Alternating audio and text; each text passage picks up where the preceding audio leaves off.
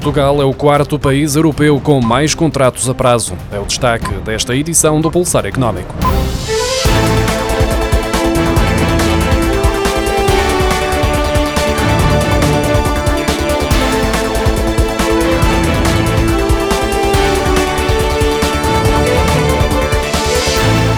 Portugal é o nono país com o maior peso de trabalhadores por conta própria empregadores, ao registrar 4,6%, e o oitavo com mais trabalhadores por conta própria não empregadores, ou seja, que trabalham sozinhos, o que representa 11,8% do total de trabalhadores no país, de acordo com os dados de um estudo da Pordata. Quanto às condições de trabalho, Portugal é o quarto país europeu com mais contratos a prazo, a seguir a Espanha, à Polónia e aos Países Baixos. Um em cada cinco trabalhadores tem um contrato a prazo mais 4 pontos percentuais que os 14% da média da União Europeia. Os dados da Pordata indicam ainda que, em 2019, 11% da população empregada em Portugal era considerada pobre, ou seja, vivia com rendimentos inferiores ao limiar do risco de pobreza, encontrando-se o país entre a Roménia, Espanha, Luxemburgo e Itália, os cinco países com maior risco de pobreza entre trabalhadores. Portugal é também um dos seis países com menor produtividade, ou seja, que gera menos riqueza por hora de trabalho trabalho, sendo a Bulgária, a Grécia e Letónia os menos produtivos, ao passo que a Irlanda, Luxemburgo e Dinamarca encabeçam a lista dos que geram mais riqueza por hora trabalhada.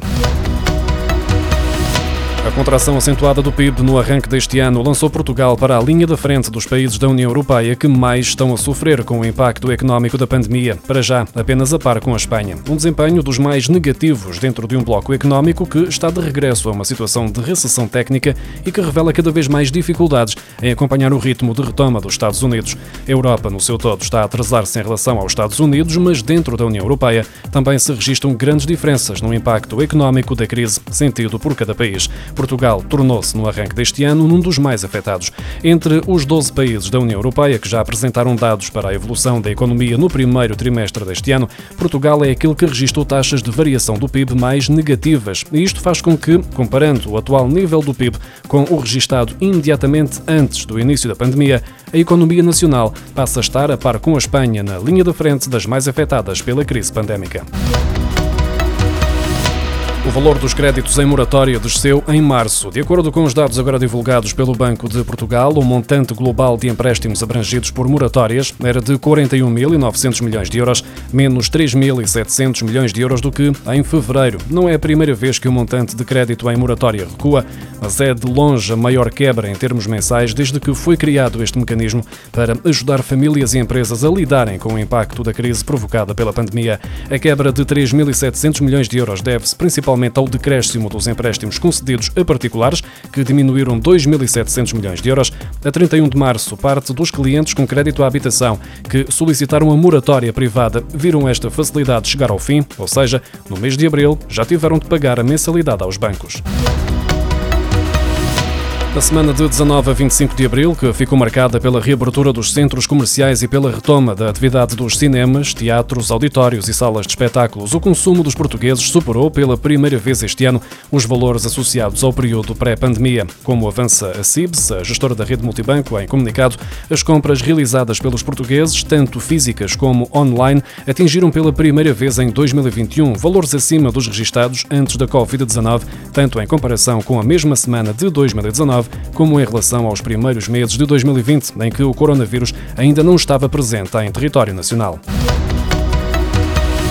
As vendas online foram responsáveis por quase um quinto da faturação total do retalho em 2020. O montante representa um aumento do recurso aos canais digitais no ano que foi marcado por vários confinamentos para travar a propagação da pandemia, segundo o mais recente estudo da Organização das Nações Unidas, citado pela Reuters. As vendas online representaram 19% das vendas globais no retalho em 2020, face aos 16% registados em 2019. A Coreia do Sul e a China foram os países onde este segmento teve o maior peso.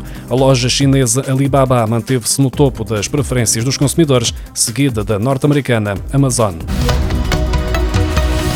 O número de reclamações feitas pelos portugueses relativamente ao serviço prestado pelos bancos aumentou novamente em 2020. O Banco de Portugal recebeu quase 19.660 queixas de clientes bancários no ano passado, 8,6% acima do registado em 2019. O relatório de supervisão comportamental revela ainda que este aumento teve origem nas medidas adotadas para combater a chegada da Covid-19 a Portugal.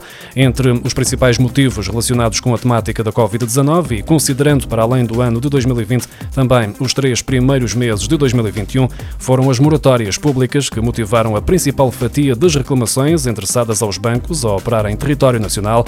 A estas seguiram-se as reclamações relacionadas com as moratórias privadas. Por entidade, o Ativo Bank lidera no número de queixas sobre contas bancárias, o Volkswagen Bank está no topo das reclamações do crédito ao consumo e o Banco CTT é o que reúne mais queixas sobre o crédito à habitação teletrabalho vai manter-se obrigatório até 31 de dezembro nas empresas localizadas nas zonas mais afetadas pela pandemia. No entanto, 80% do tecido industrial português não concorda com o teletrabalho obrigatório, de acordo com um relatório da Associação Industrial Portuguesa. Esta percentagem de rejeição do teletrabalho obrigatório aumenta para 98% no caso das médias empresas, enquanto 15% do tecido industrial rejeita totalmente o trabalho remoto. Os administradores que discordam da medida admitem o recurso ao teletrabalho se for permitido que os termos sejam acordados entre a empresa e o trabalhador.